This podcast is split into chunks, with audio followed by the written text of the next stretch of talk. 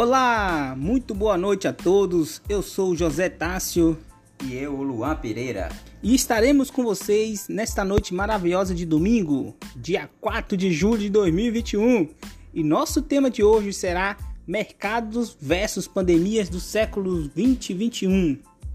Fazendo uma breve introdução, neste podcast iremos relatar como as empresas se comportaram e fizeram suas transições durante essa pandemia do século 21, né? e usando os quatro compostos do marketing, sendo eles produto, preço, promoção e praça.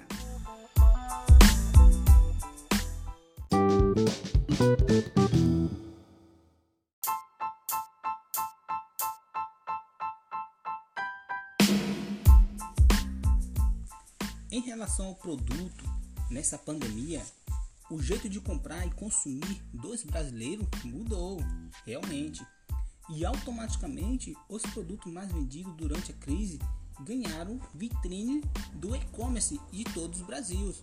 Justamente com o isolamento social definido ali em várias cidades, em vários estados, em alguns momentos, as pessoas também com medo de se contagiar é, adquiriram esse novo método de compra online, entendeu? Então isso fez com que esse aumento veio bem, significa, bem significativamente é, alcançado por todos. O que você tem a me dizer, meu amigo Luan? Inclusive eu fiz compra de mercado online diretamente, recebi na minha residência, é, contando com a preservação do contágio em geral. E com isso entre outras pessoas também se adaptaram a esse novo modo de vida, de civilização. E em relação ao produto também, nesse novo cenário atual é, do mercado, é, comparando com o ano passado, né, é, a pandemia nos trouxe um grande desafio durante as empresas, né? De alguma forma, elas teve que se reinventar para tentar se manter no mercado de trabalho. Um exemplo muito claro que eu dou é sobre a Latina Textil, é uma empresa onde eu trabalho. Né? É, ela teve que se reinventar, onde que teve que ter a criação de máscaras antivirais, é, fabricado mesmo na própria empresa. Né? É, tem um novo produto, Shield, que essa, a empresa lançou esse produto que ao ser aplicada na máscara evita do contato direto com o vírus na pele da pessoa. Então, querendo ou não, foi uma inovação de flexibilidade para tentar se manter né, e de alguma forma sobressair nesse mercado atual de trabalho.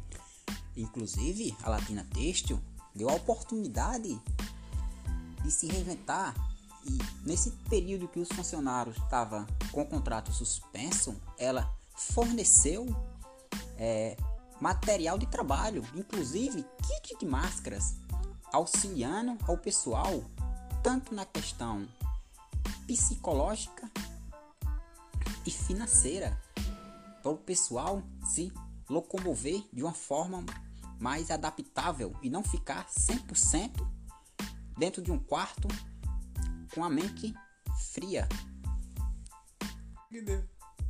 Não, aí tá continuando.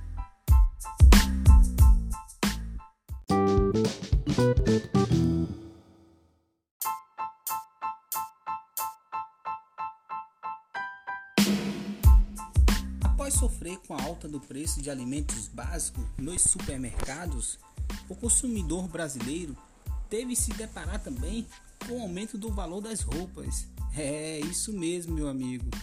Isso porque o preço do algodão subiu no campo, encarcerando a indústria, o que teve que refletir em seu aumento dos produtos têxtil. Nós brasileiros mesmo, meu amigo, tá feia a situação. Tá horrível, cara cada dia mais deparando com aumentos dos impostos. E, meu, não sei onde isso vai parar, meu amigo Luan. É, inclusive vai com é, a questão das roupas, né? Já tem mais de, de ano que eu não compro roupa, né? Eu vim comprar agora por causa do frio. Justamente, e comprou roupa cara, hein? Sim, com o aumento da matéria-prima, com a escassez, tudo isso faz com que esses produtos sobem de preços é, bem relevantes, né? Que às vezes acabam impactando no bolso do consumidor. Sem contar que nós brasileiros, né? Tipo, deixa para comprar no inverno que tá mais caro e não compra no verão. É isso mesmo, meu amigo. E produtos da temporada outono-inverno de 2021 já está em produção. Estão sendo feitos com preços até 40% mais caros do que há um ano atrás, meu jovem. No começo do ano, quando as medidas de isolamento social foram implementadas, o setor têxtil foi pego de surpresa e praticamente paralisou. Em junho, porém, com a retomada gradual, houve, segundo o IBGE, aumento de 25% nas vendas dos tecidos, vestuários e calçados em relação ao mês anterior. Apesar da parcial recuperação, setor ainda registra queda de 19,75% nos últimos 12 meses, meu amigo.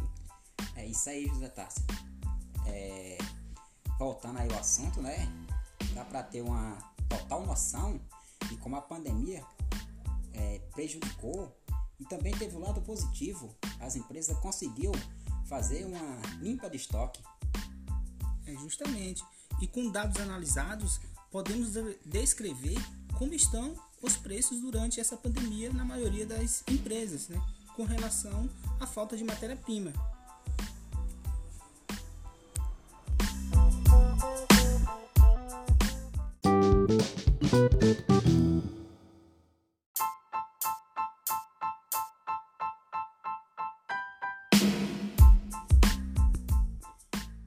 Promoções que podem te ajudar a vender mais em tempo de pandemia. A pandemia do novo coronavírus e o seu impacto econômico negativo nos pequenos empreendimentos demanda do dono do negócio as melhores estratégias para continuar gerando receita, mesmo durante a crise. Uma delas é planejar boas promoções para não parar de vender e manter os clientes próximos. A queda na receita, porém, exige que qualquer promoção seja extremamente bem planejada, para que ela não acabe trazendo ainda mais prejuízos para o negócio. É preciso fazer uma análise profunda da atual realidade financeira da empresa. Qual o estado atual de capital de giro? Como está o fluxo de caixa? Quais são as contas a se pagar e a se receber nos próximos meses? Claro, qual será e de onde virá esse dinheiro investido nas promoções? Isso porque qualquer promoção deve também ser considerada um investimento. Ainda que ela seja feita justamente para aumentar o volume de vendas de um determinado produto e com isso gerar mais receita rapidamente, é preciso colocar no papel também qualquer custo relacionado às ofertas, como o gasto com propagandas e marketing para divulgá-las. Quando bem aplicadas, as promoções de sucesso podem ajudar a minimizar o impacto financeiro negativo do novo coronavírus.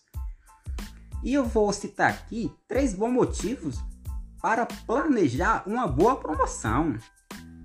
A primeira, a queima de estoque. Fazer uma promoção de sucesso para queimar produtos ou matéria-prima do estoque é um importante motivo para adicionar o recurso durante a pandemia do novo coronavírus. Isso porque, com muitos estabelecimentos tiveram que fechar as portas para os clientes, os estoques podem ter sofrido um acúmulo não planejado pelo dono do negócio. E o segundo, gerar receita. A pandemia do novo coronavírus colocou muitas pessoas em casa como forma de frear a disseminação da doença. Com os comércios fechados, a queda das receitas dos pequenos negócios desde março de 2020 é uma realidade para muitos. Para isso, pensa, planejar e executar promoções de sucesso pode ser uma estratégia para continuar gerando receita para o capital de giro das empresas. Afinal, os custos e as despesas de um negócio incluem compromissos financeiros importantes, como o salário de funcionários. Para quem tem a mensalidade do aluguel e conta, como água, luzes e impostos. É importante destacar que as promoções com foco em gerar receita precisam de bastante atenção na preferificação dos produtos.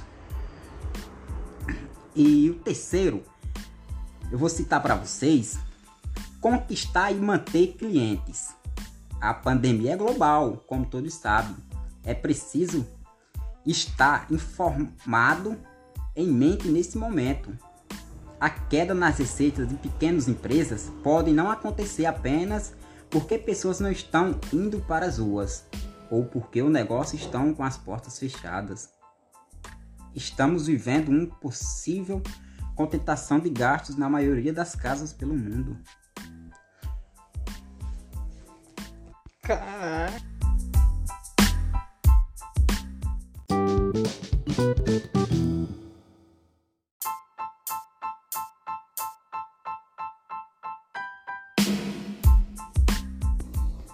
E o nosso próximo PS de praça.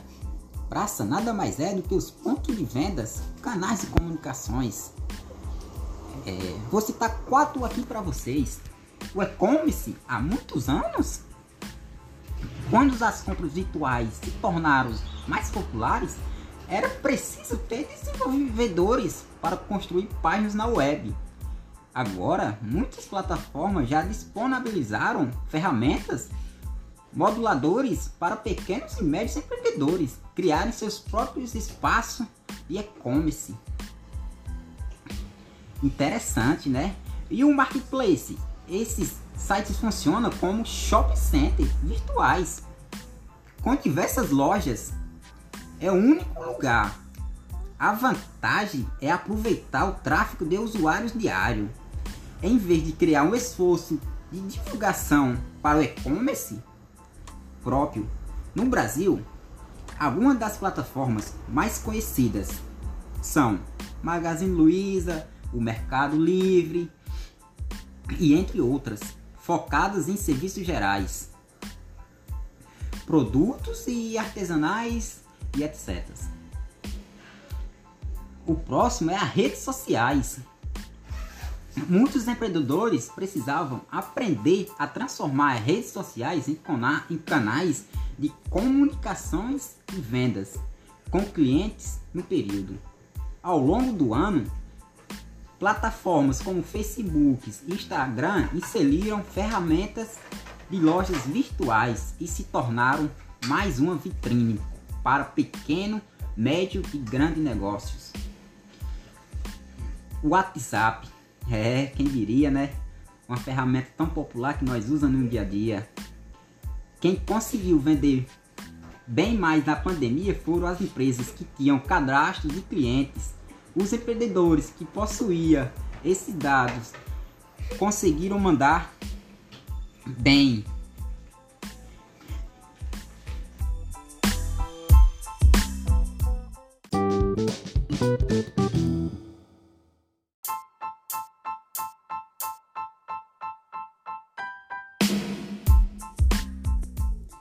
assim vamos encerrando nossa noite com esse assunto que é muito importante na vida de todos os contribuintes, todos os brasileiros, todas as pessoas que possam refletir um pouco e entender sobre esse mercado, sobre as coisas que acontecem ao nosso redor, né?